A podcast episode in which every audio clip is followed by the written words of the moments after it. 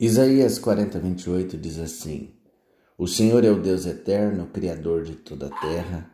Ele não se cansa nem fica exausto. A sua sabedoria é insondável. Olha, Deus se envolve com as coisas: mares vermelhos, grande peixe, cova de leões e fornalhas, negócios falidos e celas de prisão, desertos, casamentos, funerais e tempestades.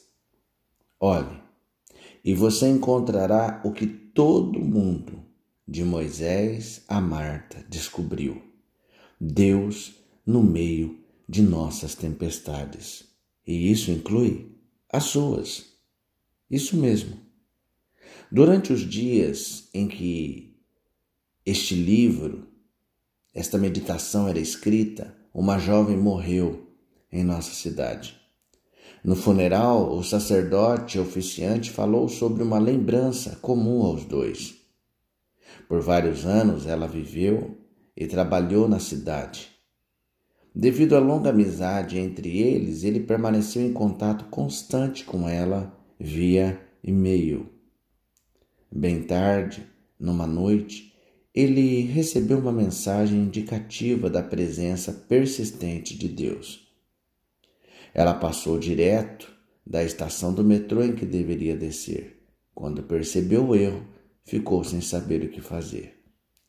Orou pedindo segurança e algum sinal da presença de Deus. Afinal, a vizinhança era barra pesada.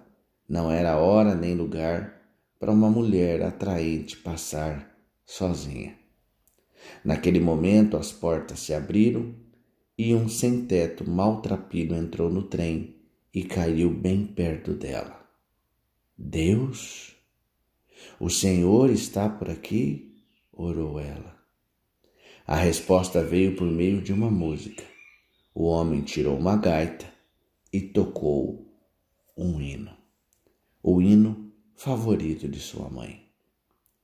A música foi suficiente para convencê-la.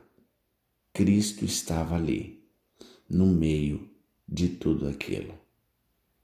Pense nisso. Oremos. Em o nome de Jesus Senhor.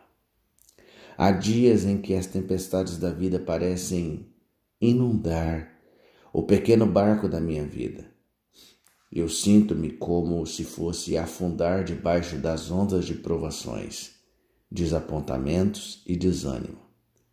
Que eu nunca me esqueça de que tu estás ali no meio das minhas tempestades. Tu podes proclamar paz aos problemas. Tu podes acalmar o caos. Em nome de Jesus. Amém.